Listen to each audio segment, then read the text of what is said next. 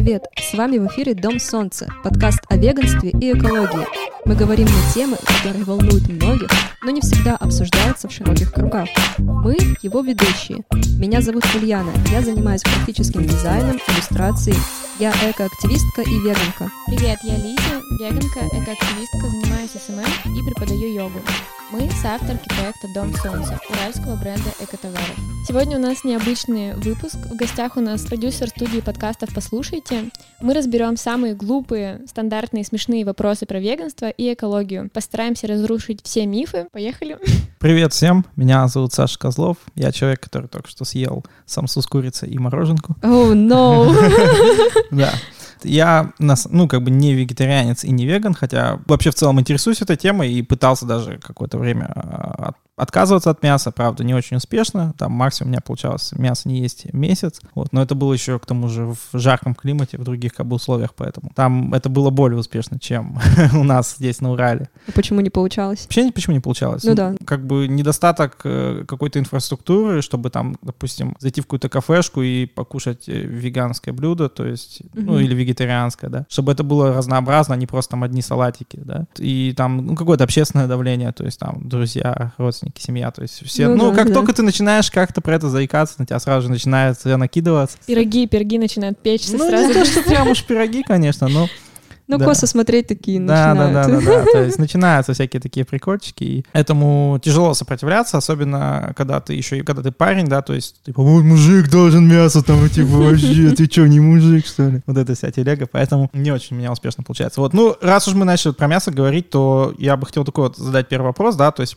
про белок, да, то есть угу. если ты отказываешься от продукта животного происхождения, то есть не только от мяса, а еще там молочки, яиц и прочего, откуда можно брать э, белок? И помимо белка еще важный вопрос такие вещи, как омега-3, то есть вот такая штука. Ну что, наверное, ответим по очереди или подхватим друг друга. Белок есть везде, вообще угу. в любом продукте он есть. Конечно же, вопрос состоит в том, как его добирать, из каких продуктов и как компоновать там свои приемы пищи, чтобы мы получали суточную норму. И суточная норма, она для разных людей разное, это тоже зависит от образа жизни, от э, возраста, это нужно узнавать самим индивидуально. И самый простой способ получить достаточно большое количество белка, конечно же, бобовые, какие-то орехи, авокадо. То есть то, угу. что в этих продуктах содержится намного больше белка, нежели чем даже в плоти животных. Единственной важной аминокислотой, которая есть в мясе, является лизин.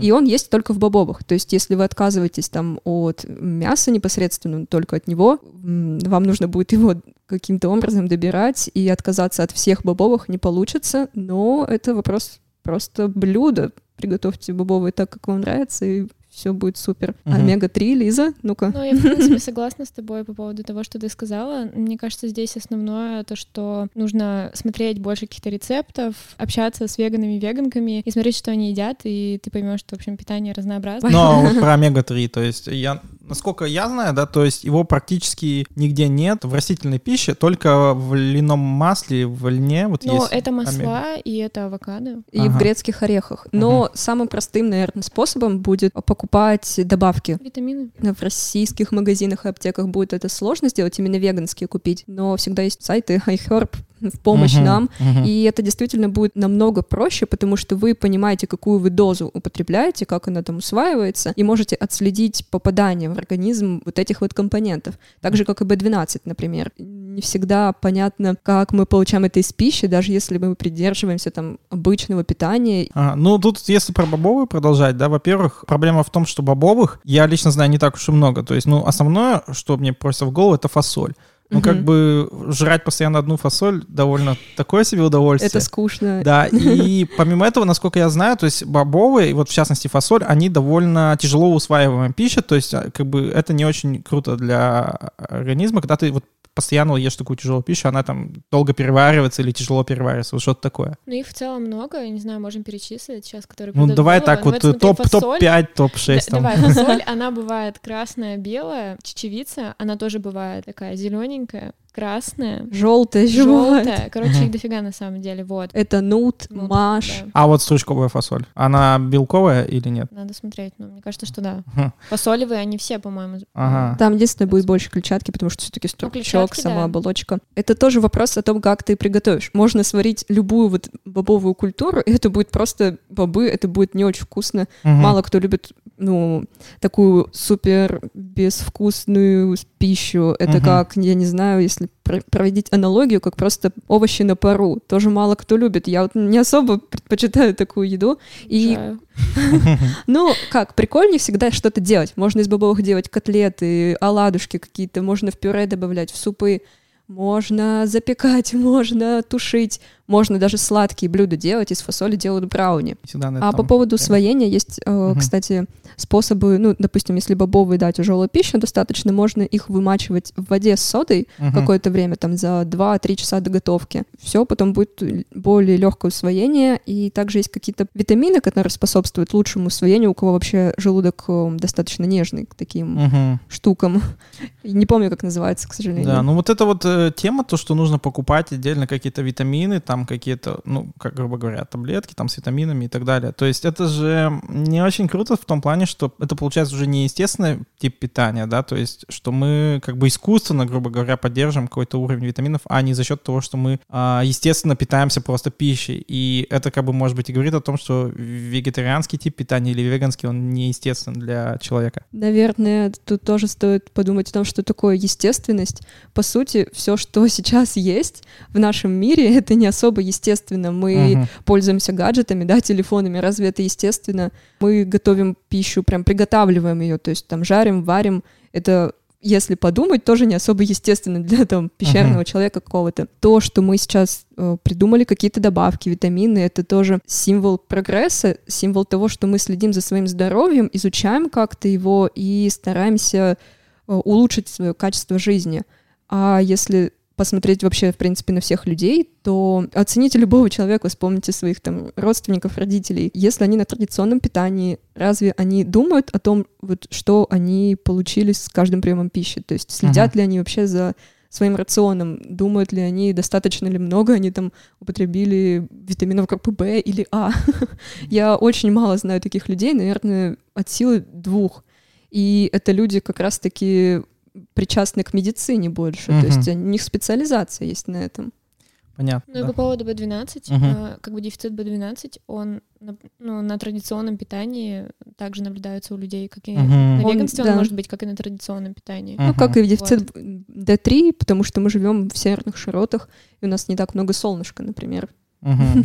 Ну ладно, вот э, тогда следующий вопрос, который я бы хотел задать. Вот если Бог не хотел, чтобы мы ели животных, почему он их сделал такими вкусными?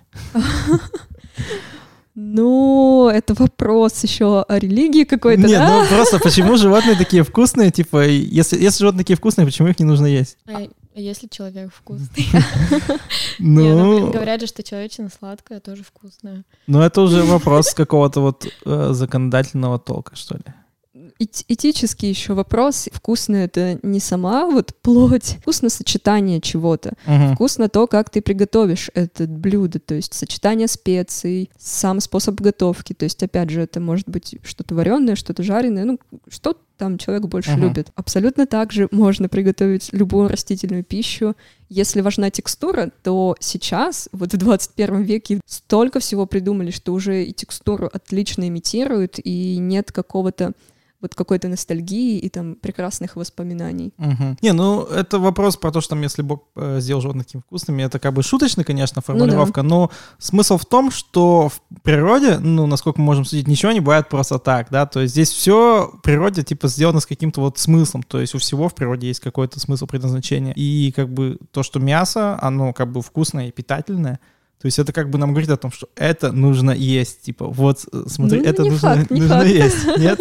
Нет, я думаю, это не так работает. Ага. Мы же все-таки разумные существа, люди, которые еще думают своей головой, во-первых, а не только подчиняются законам, ну, того же Бога, если Мгм. вы верите в него. Можем оценивать это с позиции этики и морали. Тогда такой вопрос. Вот если мы перестаем внезапно все употреблять мясо и другие продукты животного происхождения, а что будет происходить с животными, которые уже давно одомашнены и не могут жить в дикой природе.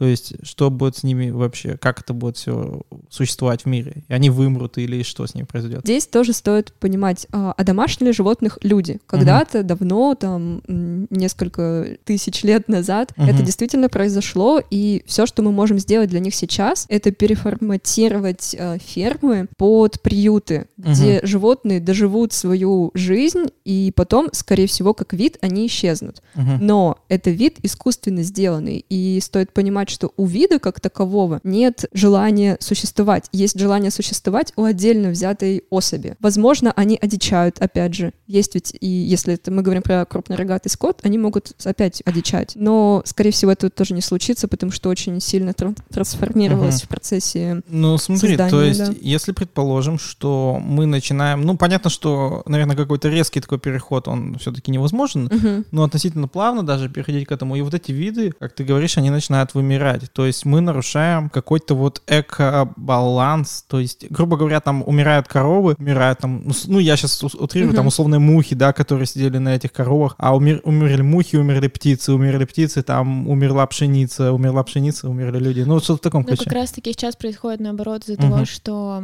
производств очень много, и животных эксплуатируют по большей части наоборот. Из-за этого вымирают экосистемы. Угу. Потому что от них большое количество отходов. То, о чем ты говорила, это наоборот происходит в обратную сторону сторону. Ну и опять же, да, животные с ферм, они искусственно выведены, то есть это как нарушение этого баланса. Если брать мух, да, мухи — это, ну, как бы естественный вид, то есть их никто там никогда не одомашнивал, этого не было. Там могут существовать и с дикими видами там коров, быков, ну, кого угодно. А животные на фермах, они не так включены в экосистему в принципе. Угу. Но вот получается, э, овощи, там, фрукты, которые мы едим, это же тоже выведенные, ну, выведенные овощи. То есть изначально они не были такими там вкусными, такими сладкими. Это типа результат многовековой селекции. Ну да, но овощи не умирают ага. и не чувствуют боль, поэтому нет ничего такого, чтобы продолжать их э, выращивать угу. и делать более пригодными там для роста в разных условиях условиях. Ну вот овощи не чувствуют боль, ну а яйца, например, они тоже не чувствуют боль. Ну суть в том, что яйца, они нужны именно курицам для нормального существования. То есть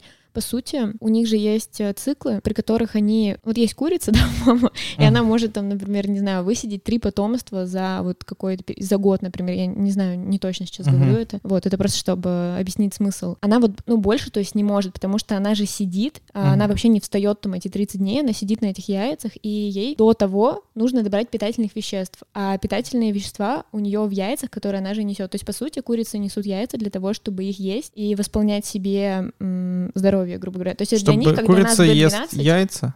Да, но у них есть периоды, то есть когда они их едят, а есть периоды, когда они их высиживают. А, вот, вот так даже? Я насчет этого не ну знал. Ну и в целом, да, чтобы... То есть курицы сами едят свои же яйца, получается, да, чтобы да. восстановить собственный какой-то там баланс. Естественный. Ну и тут тоже стоит понимать, что курицы на фермах, их искусственно оплодотворяют, они как конвейер, они производят это все, насилуют свой организм. То угу. есть, конечно же, для того, чтобы произвести яйцо, это огромные ресурсы.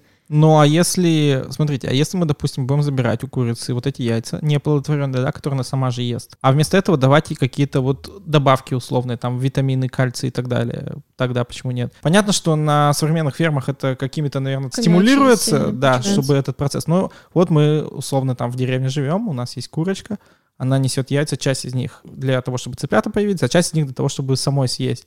И мы у нее эти яйца забираем, а взамен ей даем какие-то добавки в корм, которые ей восполняют этот недостаток там кальция и всего остального. То есть почему тогда мы не можем э, забрать? Здесь первый вопрос, какие добавки, а второй вопрос — это все равно нарушение баланса. То есть мы нарушаем вот эту природную, как это в, в природе. То есть мы их э, переучиваем, мы все равно... Ну, мы все равно нарушаем в любом случае природный баланс, то есть с этого никуда не деться, и это в том числе и с выращиванием овощей также, то есть мы нарушаем ну, же природный баланс. Здесь эм, больше речь именно об этической составляющей, ну, да, когда вот... мы воспринимаем живое существо как объект и как то, что может дать нам какие-то ресурсы, которые по факту мы можем взять из любых других, э, ну, растений, если мы говорим именно сейчас uh-huh. про питание. Э, любые компоненты, они действительно есть в растительной пище. То да. есть, когда мы думаем, как ей сделать лучше для того, чтобы она нам что-то дала. То есть uh-huh. это никогда не приведет, да, к лучшему, потому что в конечном итоге, когда курица перестанет удовлетворять потребности человека, ее ждет одна дорожка, и это смерть. Я предлагаю просто взять некую гипотетическую ситуацию, да, что у нас такая эко-френдли ферма, там, да,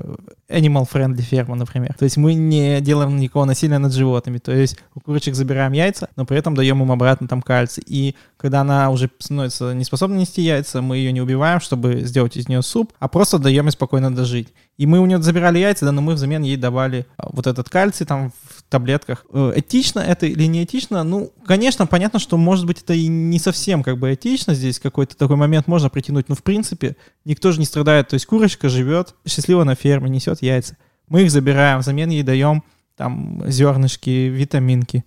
Все рады. Но тут еще такой момент, что если учитывать население, вот которое сейчас угу. есть на данный момент, не получится сделать такую экоферму. То есть это какой-то идеальный вариант. Э, не знаю, у деревни в бабушке три курицы, я ем 10 э, яиц э, в месяц. Ну, то есть если даже убрать этический угу. аспект, и типа если я сейчас буду в этом говорить. Ну, мы вот уехали с вами, смотрите, мы вот такие, типа, там, за права животных. Мы с вами уехали, значит, куда-то в тайгу. Там свою деревню организовали, где animal-friendly деревня. Значит, мы используем продукты животного происхождения, но мы, типа, не используем насилие над животными. Но это не получится, потому что это как гуманное рабство, которого, в принципе, не бывает. Ты воспринимаешь сейчас животное как то тот объект, который может там удовлетворять именно твои потребности. И если перевести это на людей, то так и получается. Не бывает такого, чтобы человек жил только ради удовлетворения там твоих потребностей. Uh-huh. Тут то же самое, и это уже будет не animal friendly. Animal friendly, когда мы просто отстаем от animal uh-huh. всех абсолютно и оставляем их на их судьбу, на их жизнь, потому что у них есть свои какие-то интересы, потребности, да. То есть uh-huh. они, конечно, ну не такие, как у людей, понятное дело, но какая разница? Мы все хотим просто жить. Ну, продолжая тогда фермерскую тему, давайте вот к коровам перейдем, которых тоже нужно доить, чтобы угу. они не мучились. То есть недоенная корова, если кто-то жил в деревне, то может ну знает, вот как это. тоже суть в том, что у них есть свои циклы. Угу. То есть как у женщин есть свой цикл, и угу. у коровы есть тоже свой цикл. Может, так скажем, репродуктивную функцию свою выполнять там один раз в год. Угу. А по итогу сколько они там, наверное, раз Ну, это вот опять же про фермы. То есть здесь я согласен, что как бы то, как сейчас работает животная индустрия, это очень жестоко и, конечно, совершенно не, там неэтично. Но вот я говорю опять же про ситуацию условной бабушки в деревне, где каких-то специальных там добавок, специального какого-то там оплодотворения или чего-то еще не делается, и просто корову доят, когда у нее этот цикл подходит, чтобы получить молоко, а который у нее, по сути, есть излишек. Но он как бы не излишек, по сути, молоко, оно для телят. То есть, угу. когда она рожает, у нее именно молоко для теленка, э, его ровно столько, да, чтобы да, да. прокормить и выкормить потомство. Угу. То есть у нее нет излишек. Весь излишек, который у нее есть, э, его должен забирать теленок или два теленка иногда бывает. Вот. Угу. То есть именно для этого. В целом, еще раз повторюсь, то, что вот этот вариант гуманной эксплуатации, его вообще и примеров бабушки в деревне, их нет смысла рассматривать с точки зрения веганства вот и населения, которое есть сейчас. То есть это нереально. Это все равно превращается в завод, в ферму, потому что бабушка в деревне с коровой Люсей, она не сможет э, дать молока. Ну, там... потому что, да, мы еще даем понять, что так можно обращаться с животными. Да, да. И... Угу. Нет, я, я понимаю, да, да. да, о чем вы говорите. Мне просто интересно, что может может ли возникнуть э, ситуация, в которой употребление, употребление продуктов животного происхождения будет допустимо? То есть, возможно ли такая ситуация в принципе? Ну, то есть, понятно, что, скорее всего, в текущих каких-то реалиях нет, но если теоретизировать, да, то есть, можно ли к такому прийти, чтобы вот какую-то такую этичную там ферму, не ферму создать, и чтобы потребление таких продуктов было этичным? Ну вот, если говорить про будущее, какую-то гипотетическую ситуацию, то нет, это невозможно, и в будущем мы, наоборот, хотим угу. видеть мир, где не будет эксплуатации животных, животных э, и всех вообще чувствующих существ. Ну, на сегодняшний день мы согласны с тем, что есть районы, где живут люди, которым недоступно полноценное комбинированное растительное питание, и эта проблема исключительно прогресса. То uh-huh. есть э, проблема каких-то ферм, где выращивают растения, проблема поставок, логистики. Это действительно есть, но это нужно решать не тем, что мы бы развивали там животные фермы, а наоборот решать другими там завозами растительной uh-huh. пищи. Ну, смотрите, ну вот это хорошую тему подняла, то есть условная какая-нибудь Чукотка, да, где да, там да. живут какие-то вот условные якуты, да, и они там, значит, охотятся все время на, мя... ну, на животных или там оленей своих закалывают, да, потому что там просто нету растительной растительной пищи, и завозить ее туда очень-очень дорого. То есть, плюс это их как бы какая-то еще традиция. То есть, вот здесь столько факторов, которые не позволяют этим людям перейти на веганское или вегетарианское питание в обозримом будущем очень долго. Ну, традиции, они в целом могут меняться. Ну, с традициями, бы, да. я согласен, это не очень удачный аргумент. Вот, но Да, про да, то, да. что это просто не, не рентабельно, дорого и как бы, ну, фактически невозможно. По факту это невозможно туда завозить достаточное количество вот этих вот всех там витамин, не только продуктов, но еще и огромное количество витаминов, которые они получают из мяса, именно тех, которые им нужны для жизни в этом регионе. Ну, здесь я, конечно, сейчас, наверное, не могу компетентно прям ответить э, с точки зрения экономики какой-то. Скажу, что да, это действительно большая проблема. Это, в принципе, проблема даже не с точки зрения, наверное, веганства, а с точки зрения уровня жизни людей. То есть есть какой-то регион, где недостаточно люди получают классных каких-то компонентов. Вообще, в принципе, э, это значит же, что регион не развивается как таковой. Мгм. Можно сказать, что это, с одной стороны, хорошо, но, наверное, лучше все-таки улучшать качество жизни людей и помогать им как М. бы развиваться. А что насчет меда тогда? То есть почему пчелы? Пчелы же не обидятся, если мы заберем у них мед. Вообще мед это, да, действительно он для пчел, и это то, что помогает им, во-первых, создавать свой дом улей, во-вторых, это то, что кормит их потомство. Мгм. То есть в меде достаточно много питательных компонентов, но для будущих пчелок, то есть для личинок, которых там откладывают потом они, так и развивается вот этот весь рой в дальнейшем. Про примеры пасеки, да, говорят, что вот, пчелы ведь не страдают, когда у них забирают мед, но это не так. Пасеки даже маленькие какие-то и скромные, они всегда, всегда какая-то часть, Потомство, оно Потомство. умирает. оно умирает, да, потому что Ну, ну, скорее человек, даже не умирает, а ее убивают, потому что им нужно этот мед достать. человек, да, убивает неаккурат- их кто, человек или Да. убивает их? А как он их убивает? То есть он забирает, неаккуратность. забирает мед и... А, просто где-то Но это, давит? это невозможно сделать аккуратно. Да, ну, да, да. забрать мед. Да. Да. А, ну, смотрите, я просто здесь могу немножко, может быть, чуть больше экспертностью говорить, потому Мгм. что у меня дедушка, вот он пчеловод, то есть он занимается У меня пчелами. тоже. Да. У меня Ага. дядя. Дед- дед- Дедушки, к сожалению, уже нет живых, но... То есть какие-то пчелы, получается, умирают, когда ты забираешь мед. Ну, вот смотрите, во-первых, там, получается, мед зам- заменяется сахарным сиропом, чтобы пчелы питались, да, плюс пчелы делают больше меда, чем, чем им нужно. То есть они делают его с, изли- с избытком, опять же. То есть они добывают Мгм. этот мед. Часть меда им оста- оставляется для того, чтобы они могли там спокойно перезимовать и так далее. Часть как бы замещается сахарным каким-то сиропом, а часть меда, ну, излишек как бы меда забирается. То, что они не размножаются из-за этого, ну, ну, не размножаются и не размножаются. То есть, а зачем Ага. размножаться тогда нужно вообще? Пчелам-то зачем? Ну да.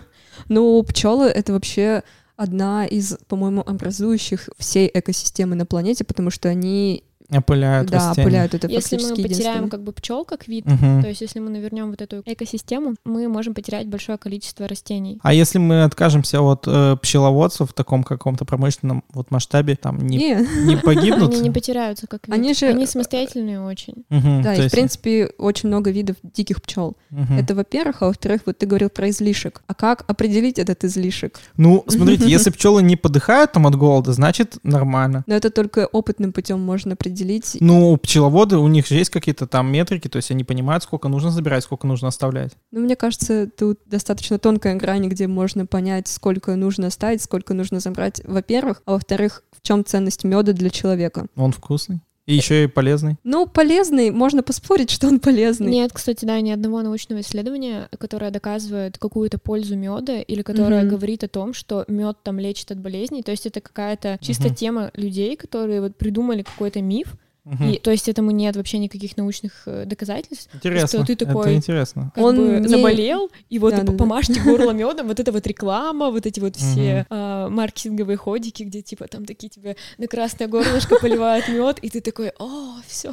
это я больше не хриплю. не незаменимый продукт. То есть еще типа лечение ужаливаниями пчел. А что это, опять же, вот что лечат этим, Ага. да, А что ужалив- калечит? как можно это заменить, не используя пчел, Мгм. ведь они же от этого умрут. Ну То есть да, они они, умирают. да, ужаливают человека, и, и что, и все. Ну вот смотрите, давайте такую смоделируем ситуацию. То есть если Мгм. какой-то человек, ну, я не знаю, не очень хочется говорить, что там какой-то близкий, не близкий человек, ну вот, допустим, какой-то человек, смерти которого мы не хотим, чтобы он умер, он заболел, и ему может помочь вот это вот э, лечение пчелами, да. Но пчелы, которые будут его лечить, они погибнут. Этично ли будет лечить человека пчелами или, наоборот, нужно дать ему умереть, но чтобы пчелы жили. Это невозможная ситуация, во-первых. И здесь сложный моральный выбор, как, знаете, есть такая э, моральная дилемма, да, как э, эксперимент, типа куда мы направим вагонетку, где стоит группа людей там, или где стоит один человек, которого мы знаем очень Мгм. хорошо. Мгм. И вот как на это ответить? Здесь отвечает только каждый человек индивидуально. То есть это Мгм. Вот уже выбор человека, и это действительно просто мысленный эксперимент. Здесь, в случае с людьми, ну, никто не даст однозначный ответ, и ни один философ, скорее всего, не даст. У всех будут разниться как ответы. Также и с животными. То есть и здесь мы делаем выбор, да, мы дадим умереть человеку или пчелам, или животным. И тут уже каждый человек делает свой выбор.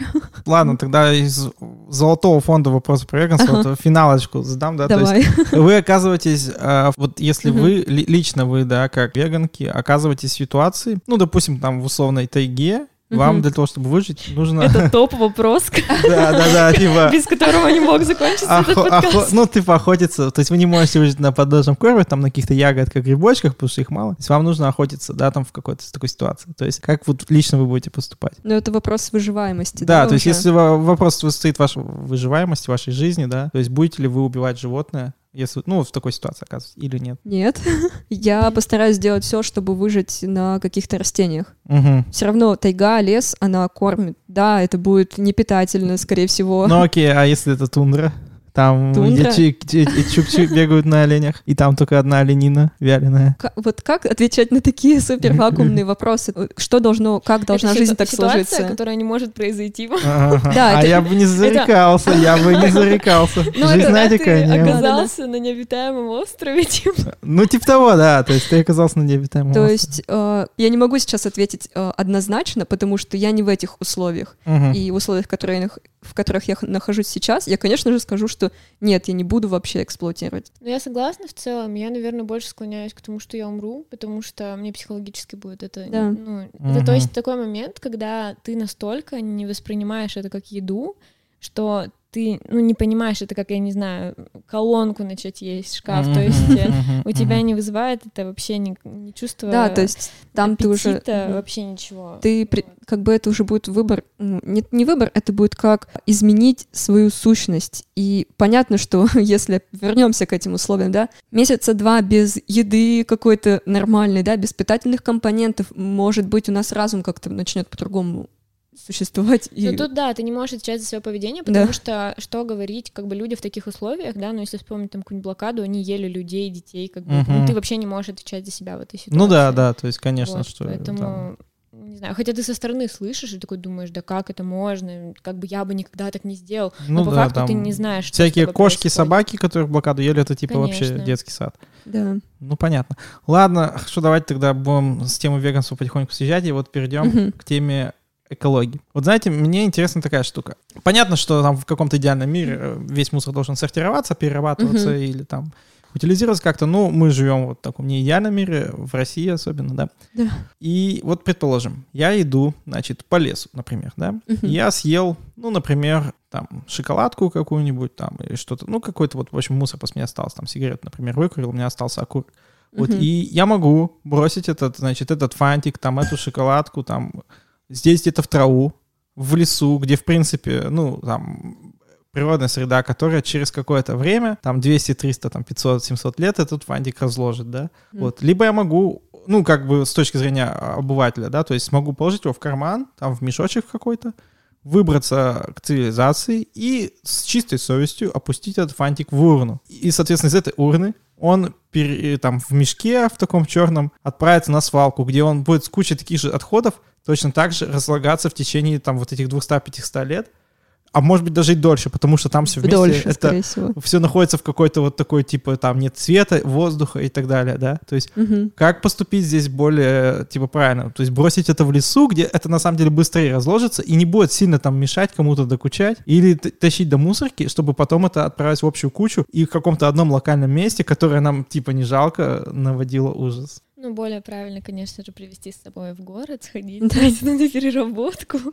Вот. А так... Скорее всего, здесь, если будут все люди мыслить, что ну мы же выкинули в лесу один фантик, который переработается здесь быстрее, чем на свалке. Это, это как образуется свалка. Да-да-да, все, ну, как бы все начнут так делать, и, естественно, у нас останется не лес, а просто действительно одна какая-то большая свалка. Я бы, наверное, поступила так. Если в моем городе нет переработки, да, какой-то. Uh-huh. Я живу в маленьком городе, где раздельный сбор отходов, где все свозят там на одну какую-то городскую свалку, то, скорее всего, я бы выкинула просто в мусорку, просто потому что перед тем, как отправить что-то на свалку, все равно сортировка идет какая-то небольшая. Uh-huh. Она супер небольшая, и я не уверена, что там вообще она адекватная, но, скорее всего, хотя бы бутылки PET оттуда выбирают и увозят куда-то. Uh-huh. То есть какая-то досортировка есть. И лучше рассчитывать на нее, чем э, загрязнять природу в лесу. Ну, вот сейчас, вот ты в Екатеринбурге живешь, да, допустим, сегодня жаркий день, ты не взяла с собой свою бутылочку любимую, в которой ты набираешь воду, ага. захотелось пить очень сильно, ну или мороженку,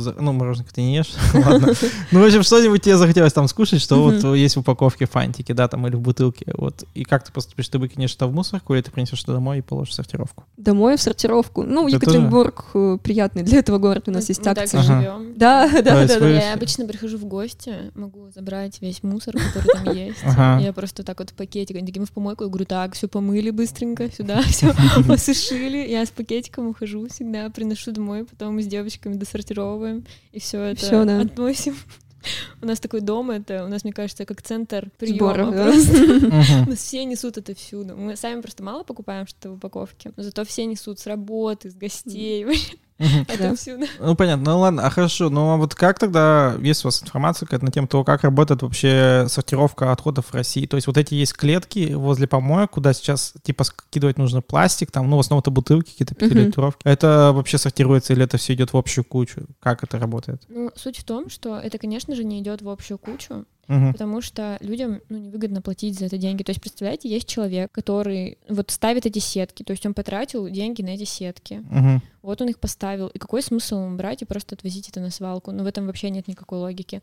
Конечно, они сортируются, но там нужно узнавать конкретно в вашем То есть городе. Э, ты хочешь сказать, что вот эти сетки это поставил какой-то частный человек как в качестве какого-то бизнеса, да? То есть он типа получает ну, что-то от переработки. В любом случае получают люди с этого деньги. То есть ага, от переработки так. пластика. То есть они этот пластик каким-то образом перерабатывают и его потом да, Вторично. в принципе, это бизнес. Вообще угу. есть такой бизнес по переработке. Ну и по поводу сеток всегда, да, как начала говорить Лиза, нужно узнавать, кто поставил их, что это за человек, э, хотя, скорее всего, это управляющая компания, опять же. Узнавать у управляющей компании, куда действительно в дальнейшем уходит этот пластик. Угу. Ну, обычно на них, на этих сетках есть вся информация контактная. Да, телефон там или почта что-нибудь бывает. И написано, какие виды пластика. А вот вы говорили, быть. что сортируется мусор хотя бы как-то чуть-чуть, да, который там из э, в мешках условно, да, из контейнеров угу. общих. То есть они прямо вот эти мешки раз там раздербанивают и как-то их да. разбирают. То есть даже до такого. Я да, думал, да, да. что это просто на какую-то общую кучу, общую свалку относится. Ну, большая часть, к сожалению, да. Интересно, конечно. Про бумажные пакеты. То есть сейчас это модно стало стало, угу. но я слышал, да, информацию, что вроде бы как бы бумажный пакет это нифига не лучше, чем пластиковый. И там еще вот эти есть быстро слагающиеся пакеты, тоже, кстати, такая тема. Ну, да, давайте да. сначала поговорим про бумажные, угу. потом про биоразлагаемые. Угу. Но бумажные пакеты в целом, они как бы позиционируются как экологичные, и все сейчас весь масс-маркет такие, мы убрали пластиковые пакеты и сделали вот экологичные там крафтовые. Но по факту по затратам ресурсов они точно такие же, как пластик. Ну, угу. хуже даже. Вот, даже хуже, да, потому что из пластика, то есть можно что-то еще сделать, а из крафта, ну, как бы... Ее нельзя вторично Жечь. переработать, это крафтовый. Ну, э, ее, можно... ее как-то странно, ее то берут, то не берут. Ну, есть... больше даже суть в том, что бумажный пакет быстрее порвется, да. а пластиковый можно использовать достаточно много, то есть у него более длительный жизненный цикл. Ну, крафтовый, естественно, ты там понесешь что-то ну, тяжелое вот, и все. Да, во-первых, тяжелое, оно сразу порвется нравится. Во-вторых, ты идешь, пошел дождь, все, крафтовый пакет сразу можно, угу. не знаю, куда там, в печку или на переработку, в общем, кто куда. Вот. А пластиковые, в целом, у них больше срок эксплуатации, его можно реюзить там несколько раз. Но, опять же, Это вопрос о том, что лучше не брать их вообще.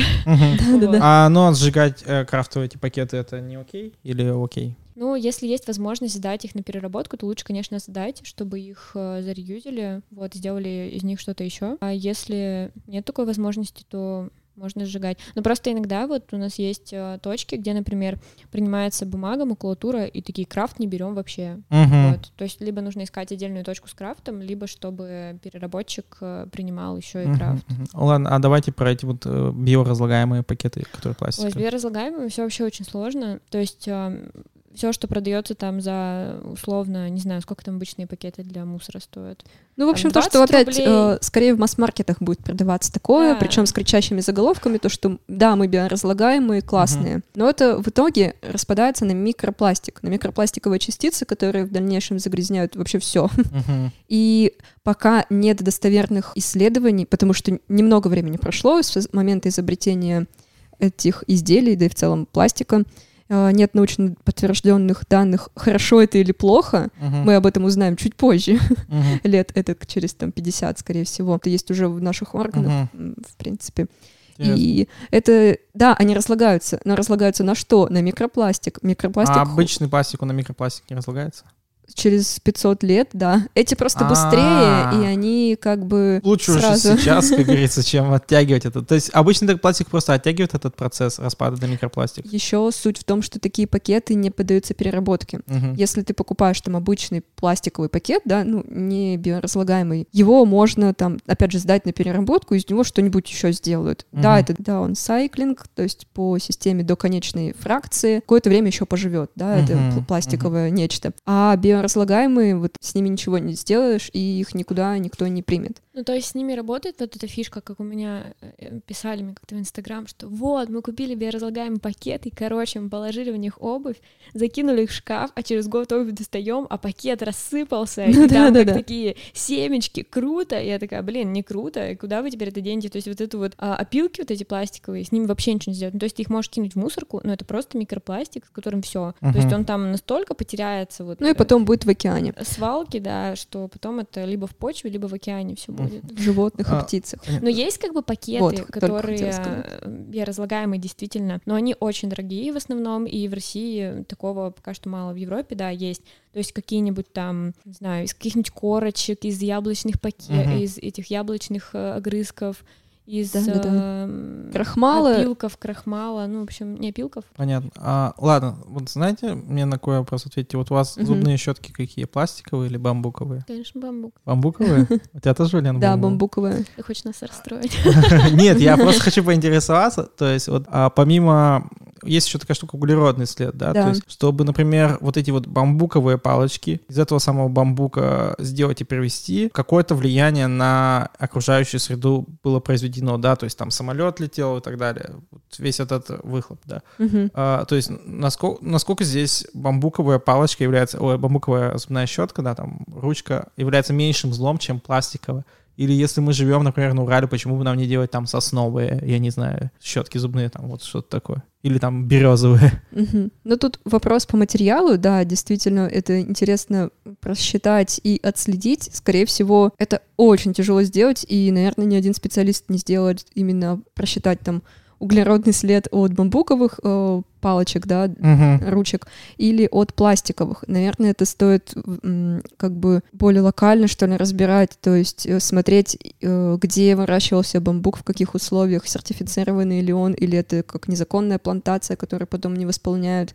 И также с пластиком, то есть э, насколько завод был... Ну, смотрите, э, вот Ответственнее. давай так подумаем, вот пластиковую зубную щетку, ее можно сдать в переработку, в принципе, или нельзя? Нельзя. Она там из Да, разных Она очень плохая, то есть там... комбинированные составу- всякие резины. и так Да-да-да. А, ну, композит, хорошо. скорее всего. И почему не делают из березы и сосны? Я, кстати, думала об этом, и, скорее всего, из-за свойств бамбука, то, что он не плесневеет, и Мгм. не- как бы бактерии на нем не размножаются. Мгм. А может быть, на сосне и березе так происходит. Понятно, понятно. В общем, я как-то читала о бамбуковых щетках, вот, по крайней мере, тех, которые мы пользуемся, которыми бамбубраш, а, то, что у них на сайте было написано, что именно а, бамбук — это очень быстро возобновляемая культура, Мгм. Ну, Вот. по сути, да. И как бы она приносит как раз-таки меньше вреда.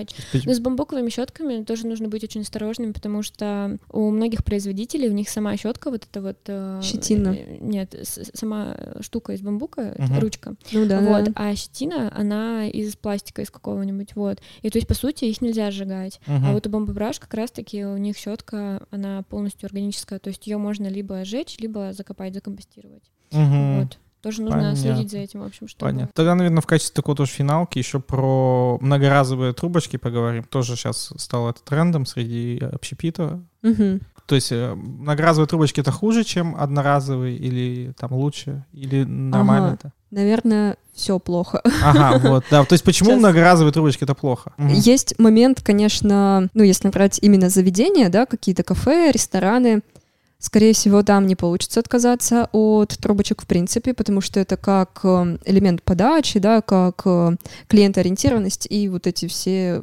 вытекающие. Когда мы говорим про личное пользование, то, смотрите, многоразовая трубочка, но она ведь тоже создается. То есть для того, чтобы ее создать, нужны ресурсы.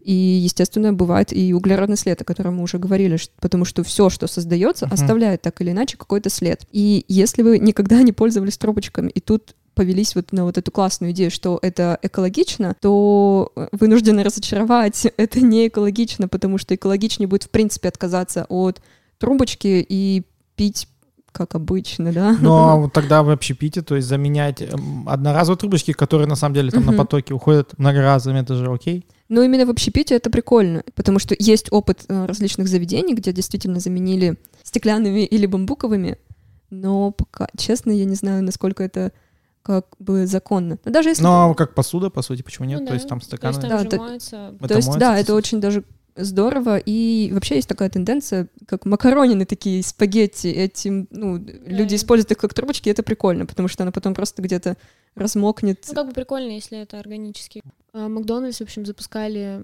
вот когда, не знаю, года полтора, наверное, назад у них была, короче, тема, они запустили трубочки а, бумажные, Мгм. вот, и там столько негативных отзывов было, просто капец, там люди Мгм. такие, чё за трубочка, типа, вообще какой-то капец, она вся размокла, мне этот коктейль, там, я не могу его пить. Хотя я вообще не понимаю прикола трубочки, я их не люблю, в принципе. Ну, то есть, Ну, бумажная трубочка — это как бумажный пакет. Ну, как бы да, но, э, конечно, лучше, наверное, какие-то макароны, но они пытались, потому что у них-то там вообще поток, будь здоров, Ну да. просто. Да. Вот. А я забываю, даже постоянно прихожу куда-нибудь, заказываю какой-нибудь смузи или сок, я забываю предупреждать людей. Я вообще, в принципе, забываю о существовании трубочек. То есть мне приносит трубочка, и я такая, блин, я забыла попросить, чтобы мне ее не поставили в стакан. Но я не всегда вспоминаю. Вот. Я вообще не люблю. Ну ладно, а вот если продолжать тему одноразовых вещей, тогда, например, про презервативы, то есть веганские презервативы там какие-то, или экологические, экологичные презервативы. А Что-то такое Они есть. Вообще Да. это латекс. Есть, Ага. э, Я не знаю. в общем, есть э, разные по составу презервативы, и Мгм. есть те, которые компостируются. По-моему, если я сейчас ошибаюсь, извиняюсь, вот латекс, то как бы это резина, да, то есть Мгм. что делают из каучука. То есть это то, что компостируется действительно прекрасно и без какого-то там эко-следа, без распадания на микрочастицы. Я слышала про многоразовые, но я не видела, как они Не, многоразовая это какая-то странная идея, потому что все-таки какая-то мы говорим о еще здоровье людей. Ну там еще и упаковка есть, то есть помимо самого презерватива есть еще упаковка, которая тоже такой Фольгированная. то есть. Но она как она не разлагаемая или разлагаемая. Фольгированную упаковку где-то перерабатывают, даже в России ее перерабатывают, ну, в Москве. Это тоже к вопросу о налаживании системы переработки. В общем, э, мы будем постепенно завершать наш подкаст. У нас такой получился сегодня необычный диалог. Вот, если вам понравилось, то пишите, может быть, мы продолжим еще, кидайте вопросы, позовем еще раз Сашу или не Сашу и Мы с обсудим. Виталиком придем и А. Будет батл 2 на 2, да? Да, да, да. Да, сегодня, кстати, должен был быть батл, но Виталик у нас слился, так что ждем. Это вырежем потом. Он услышит, что он слился, Ждем его. Так вот, он услышит, что он слился и смотивируется прийти. Вот, надеюсь, что Саша узнал что-то новое для себя. Ну, я узнал, да. новую информацию. Что-то подметил, что-то поменялось в твоей голове.